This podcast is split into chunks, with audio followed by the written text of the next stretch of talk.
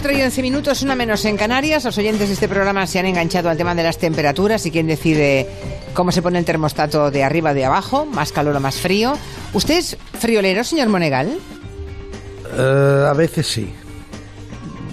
Ya. Sí, ¿Qué quiere que le diga? Menuda respuesta. O sí o no. A veces, hombre, si hace frío, será friolero. A ver, a mí me gusta más el frío que el calor. A mí también. A mí el calor me destroza. Lo digo porque, por ejemplo, Ventura nos dice que él ha trabajado varias veces solamente con mujeres, él es el único hombre, y dice que cada mujer es un microclima. ¡Qué bonito! Cada chica es un microclima. Me gusta esta expresión. Y hay gente que se queja de la temperatura de los cines en verano, que hay que llevarse el plumón. Bueno, eh, otra oyente nos dice que además del tema de la temperatura, también habría que hablar de la negociación para ver qué emisora de radio se escucha. Hay una oyente que nos dice, mm, no sé si es chica o chico, la foto, el avatar es una chica, pero no lo sé, y dice que en su, en su oficina el compañero es el que elige qué cadena de radio escuchan, dice, y no hay negociación posible. Ya sé que escucha a su compañero. En la oficina se escucha una cadena de radio. Eh, sí, y dice que ella se tiene que poner auriculares para oírnos a nosotros, porque el compañero impone Y, y en esta otra emisora. ¿de qué trabajan? Ah, no lo sé, no, eh, nadie cuenta tantas cosas, solamente me cuenta eso, ya está. Bueno, señor Monegal. Bueno, ya que a- estamos en esta miscelánea, Dígame. pinceladas divertidas que usted cuenta, a ver, ¿usted cómo pela cebollas? Si es que alguna vez ha pelado alguna cebolla. Perdone, más que usted seguro. A ver, ¿Cómo como la pelo? Pues la ¿se pelo pone algo especial? ¿En los ojos? Sí. No, pero no. Mire, Arguiñano dice que hay que ponerse gafas. sí, con gafas de- Pero con gafas, y se las ha puesto esta mañana. para que no en Antena 3. para no llorar. Se pone unas gafas, pero de estas de gafas de deporte de riesgo, ¿eh? Estas Ah. gafas enormes. ¿Sabe que como algún jugador de baloncesto que necesitaba gafas se ponían? Mm. Hay unas gafas enormes, tremendas, muy bonitas, pero muy grandes. Dice que Unas gafas de buceo para más Sí. seguridad. Sí, casi, como una escafandra. Sí. Dice las lágrimas de la cebolla son lágrimas sin pena, pero son lágrimas. Es verdad, no lloras de pena. Lloras de puta irritación de los ojos, ¿no? Sí. Pero Usted sabe, pero usted sabe por qué lloramos mm, por la por- por- qué sustancia tiene la cebolla? ¿Por qué produce esa sustancia la cebolla que nos hace llorar? el clorhidrato de cebollín. No sé cómo se llama. Me lo acabo de inventar, Ya, ya. No sé cómo se llama la sustancia. Un día lo supe, pero se me ha olvidado. Lo que no he olvidado nunca es la razón que me dieron. Es la forma que tiene la cebolla de protegerse de los depredadores. Claro, claro. No le ha salido muy bien a la pobre. Porque bueno, porque nosotros ya seguimos pelándola. es tremendo, pero seguramente algún animal en la selva no se acerca a la Claro, cebolla. por no llorar. Caso de que crezcan silvestres, que no lo sé si la cebolla crece silvestre. Por cierto, otra otra pincelada La cebolla silvestre. Bonito espacio de televisión. La historia de la cebolla silvestre. Estaba preparando Dígame, perdón. unas tajadas de bonito, sensacional, para hacerlas. Arguiñano, dice. Arguiñano. Con chacolí, con cebolla, con ajo, con pimiento choricero, con guindilla verde. Y estaba cortando el bonito y dice, mirad, mirad qué maravilla. Dice, eso es lo que comen los domingos en el cielo. o sea, San Pedro y compañía los domingos comen bonito al estilo arguiñano. Bien. Ay- Ayer en el intermedio de la sexta estrenaron un- un- uno de esos célebres raps. Bueno, aún no es célebre, pero se convertirá en célebre seguramente.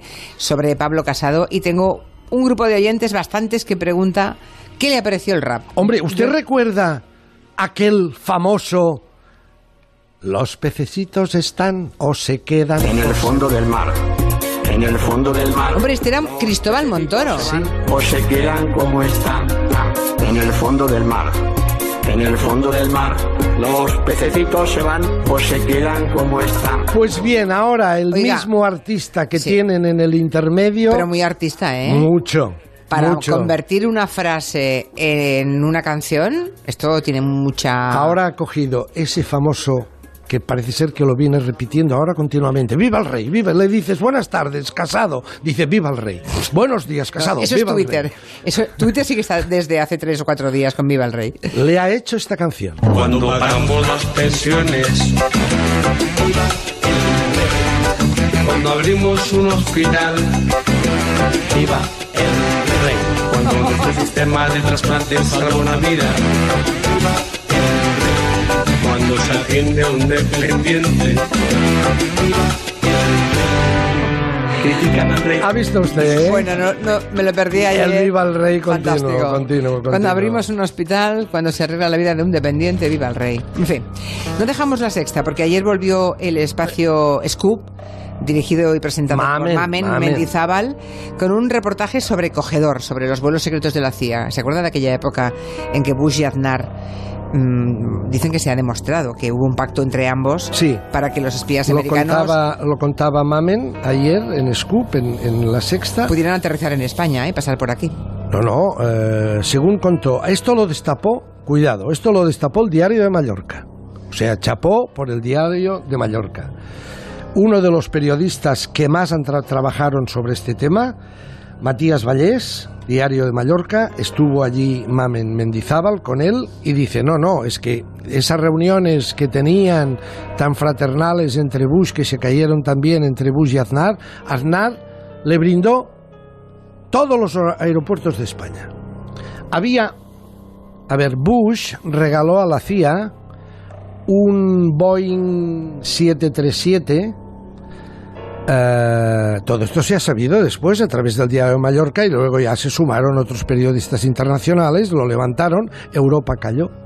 Todos los países callaron, todo el mundo la callada por respuesta, nadie hizo nada, pero se destapó esto. Bush regala a la CIA un 737 preparado, preparado con todo toda suerte de artilugios, digamos, antidisturbios y para apresar a gente, grilletes, todo tipo de cosas. Entonces, eso fue a raíz del 23F. Y entonces empiezan a buscar gente por el mundo sin proceso judicial, es decir, aquí la justicia de ningún país no interviene para nada. Perdón, el 11S, ¿no? El 11 Perdón, de septiembre. he vale, dicho vale, el vale. 23, perdón. Sí, he sí. dicho, sí, no, Sí. el 11S, las Torres Gemelas. Sí, eso.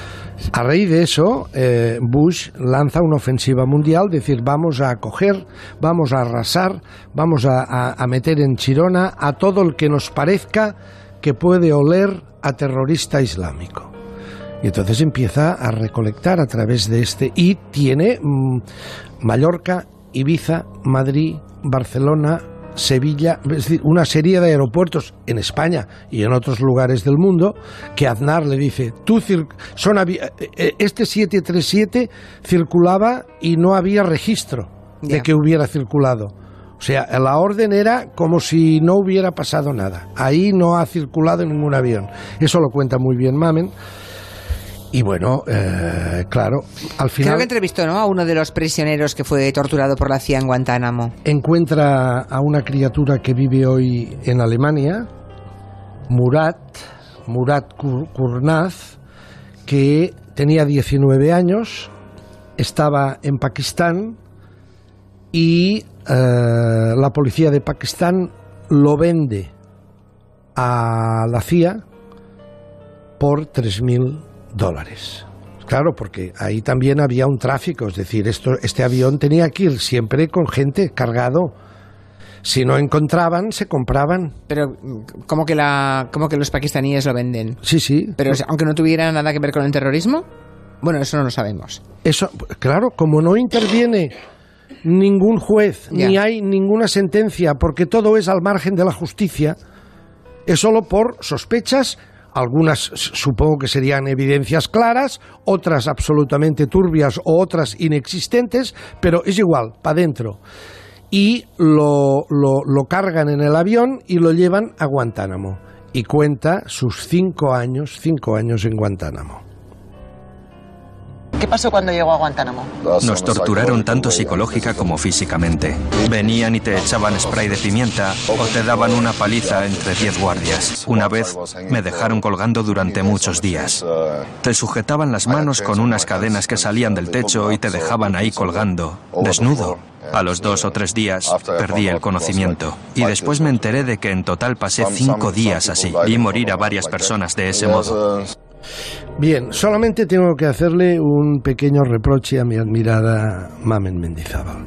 Mientras él habla, mientras el auténtico Murat, creo que están en Alemania, que es donde vive él, eh, está hablando, está recordando los cinco años en, en Guantánamo, mientras está diciendo me metían un tubo por la boca, me colgaban. Entonces han decidido en el programa, Mamen y el director del programa, eh, ha decidido Creo que ella es la directora, ¿eh? pues el productor Vale. eh, ha decidido em, está trabajando con Cortés Cabanillas. Antonio Cortés Cabanillas es, es el que está trabajando o codirigiendo el programa con Mamen Mendizábal. Eh, han decidido, para que veamos el horror, contratar unos actores y hacer eso que yo siempre reprocho, que es la recreación de unos eh, interrogatorios Sí, usted, cafres. ya sé que eso a usted no- nunca le gusta y siempre yo creo, que yo lo ve... yo creo, a pesar de que, de que no eran unos actores cogidos al vuelo, mm, aficionados de alguna peña teatral de barrio, eran actores buenos, no conocidos, pero, pero a pesar de eso yo creo que con las palabras de la propia víctima había bastante, creo. Vale. A mí me han sobrado las, Bueno, las es, recreaciones. es criterio, ¿no? Ahí cada uno Sí, tiene su criterio cada uno y tiene su no tiene por qué ser uno mejor que otro, pero cada uno defiende el suyo, ¿no? Esta mañana en el programa Espejo Público de Antena 3, eh, Susana Griso ha conseguido ah, reunir al dúo de los del Río Ah, claro, por con una familia de Cija. Ah, sí. Usted vio aquel... El vídeo, Sí. sí. lo han pasado todos, lo ha pasado R. Wyoming, lo ha pasado Buenafuente. El de la Por cierto, RCP, una, re- una reanimación cardiopulmonar, ¿no? Sí, es un vídeo de, de- de una televisión de Écija, de una televisión Mm. local o de un canal local de Écija, en donde eh, una señora, su marido, eh, se cae, ha- hacen una simulación. Es un vídeo, digamos, para enseñar. Muy instructivo, Muy sí. instructivo. Entonces el marido se desploma, naturalmente todo preparado, y entonces va su mujer y dice, lo primero que hay que hacer es...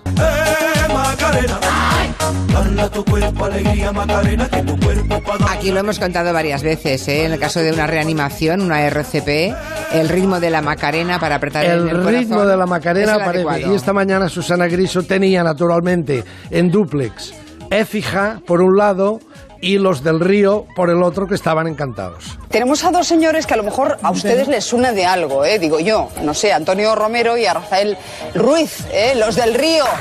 Yo estaba esperando este día. Hombre, encantado. No se ¿Qué os conocían. parece? La canción de la Macarena, que todavía sigue viva. Claro, porque es un encanto. pues yo- y esa vía en que mm, Macarena revive a la gente. Vamos, felicitarlo porque hacer, hacer algo que puede ser bueno para la humanidad, yo creo que es fantástico. Mm, La Macarena revive a la gente, nos quedamos con eso. Bien, eh, el hombre estaba con el infarto, pero la Macarena sonaba y su mujer dándole. Además dice sin doblar los codos, cosa que yo no sabía. Por lo menos me ha servido. Usted sabe que para reanimar, cuando, cuando aprietas el tórax de una persona, mejor sin doblar los codos para que caiga todo el peso. ¿Lo sabía usted? eso? Yo sé hacer una RCP, señor Ah, yo es que Monegal. no lo sé. Si algún día tiene usted un vaído, yo le recupero, no se Casi preocupe. estoy porque me dé. Yo, mm, bueno, eh, mm, poca broma. Me hará el boca a boca. Hay que hacerlo, ¿Me hará hay el bo- ¿También me hará el boca a boca o no? Sí, pero eso está más en entredicho, ya no es necesario. Vaya. Ahora, eh, no, no, es verdad, ¿eh? tuvimos aquí un experto que nos dijo eso ya es más relativo, pero Lo importante es el, el masaje cardiovascular. pero el masaje debe ser fuerte y contundente, hasta el extremo que se han dado algún caso en que se ha roto alguna costilla. Yo lo aviso por si acaso. Le quería hacer una pincelada de eso. La, la tela es tremenda. No, no puedes engañar. No le ha gustado, no le ha gustado lo de la rotura de, de- Diga, diga. No, lo de la rotura de costilla me Eh, pone los pelos de punta. ya. A ver si qué. Es si que, tiene, es que tiene que ser fuerte el masaje, no crea que es una tontería. Bueno, hombre, tampoco tan fuerte. Se Sí, trata sí, de sí. masajear al corazón. No, no, con ¿cómo? un- no, no, no, no, nada de masajear, hay que volverlo a hacer funcionar, hay que volverlo a poner en marcha. Usted mismo ha dicho, sin doblar los codos, para que toda la fuerza del cuerpo esté sobre las palmas de la mano, al ritmo de la Macarena. Bien. sea- Dios quiera que no tenga que hacerle una RCP, señor Monegal. Vale. Vale. Eso no tiene nada que ver con esos aparatitos que ahora ponemos en todos los espacios públicos. Las, la- las- los desfibriladores. los desfibriladores. Hombre, claro, pero es que el desfibrilador es una descarga eléctrica, así Ah. cualquiera. Pero yo hablo de hacerlo manualmente. Ese es el que vale. Sí, el manual. El manual. A No, valen los dos. Me gusta Bueno. mucho el manual. Diga, diga. No, quería decir que es tremendo lo de la tele, porque claro, no puedes ahí dar gato por liebre. Ayer sabe usted que a las ocho y media, nueve menos cuarto, ya todos los informativos daban eh, la dimisión de la ministra de Sanidad, Sí, señora Montón. sí, señor. Eh, Buenafuente empieza su leitmotiv a las 11 de la noche y dice, y bueno, eh, la ministra, todavía sigue el caso de la ministra coleando, ¿eh? el caso de la ministra Mo- Montón. Hoy ha ido a la SER con Pupa Bueno para dar explicaciones. Sigue coleando. Y eran las once y cuarto de la noche. Hacía dos horas que había dimitido. Ya. Es que cuando grabas el programa, lo tienes que decir. No puedes salir a las once y cuarto, porque pasa esto, que haces un gag, que está bien. Sobre Es que por la tarde parecía que no iba a ocurrir. No, pero bueno, no, no. porque La, la apoyó públicamente Pedro Sánchez. Lo parecía. Pero, Seguramente. pero eso qué tiene que ver con lo que estoy diciendo. Yo estoy diciendo que esta señora a las ocho y media, todos los informativos, Sí. todos los informativos de las nueve, ya daban la dimisión, incluso un poco después ya daban la sustituta. Sí. Un poco después. Buenafuente tiene un programa que empieza a las 11, tiene que empezar, que advertir, que, pues eh, empiezo a las 11, pero este programa lo he grabado. Ya. No creer que es, que es un late show, porque no lo es. Y ahí, ayer Bueno, metió la gamba hasta... Por cierto, a Hernando no le ha gustado nada que en televisión española dieran la noticia. Sí, es muy divertido esto de Rafael Hernando, porque se quejó ayer, escribió un tuit que decía, obligan a los comentaristas de Radio Televisión Española a anunciar el nombramiento de la nueva ministra de Sanidad durante el partido España-Croacia. Desde el gol de Butragueña de Dinamarca no se había visto una injerencia igual. ¡Qué vergüenza! Pero injerencia, pero, pero, a ver, admirado Rafael Hernando, si nos estás escuchando o alguno de tus colaboradores, por favor, los que están retransmitiendo el partido son periodistas. Cuando hay una noticia, normalmente el de esta envergadura, de la dimisión de un ministro, si fuera un programa normal, sale el presentador que está haciendo, por ejemplo, un concurso y dice aquello de, un momento, interrumpimos el concurso, vamos a la redacción de informativos para un flash de una noticia. Se da el flash de noticia. Aquí no se podía interrumpir el partido. Entonces lo normal es que den la noticia los speakers, los periodistas que están retransmitiendo. Además tardaron 10 segundos en decirlo. Fíjese si hubiera sido al revés. ¿Qué hubiera dicho Hernando? Hubiera cargado exactamente. Fijaros, Televisión Española es la única que no ha dado, que ha dimitido la ministra y que han nombrado a otra. ¿No lo han dado en tele? Pues sí, lo dan. Bueno, no, eh, también, en fin, por no ser mm, demasiado exigentes, Hernando no sabe de periodismo, el que sabe de... de- Pero lo normal es darle la noticia. Hasta mañana. Adiós. De 3 a 7 en Onda Cero, Están ahí mis vidas, están ahí. Me oyen, me escuchan, me sienten. Julia en la Me Onda. escuchan, me oyen, me sienten. Julia Otero. Para sentirse bien, por cierto, después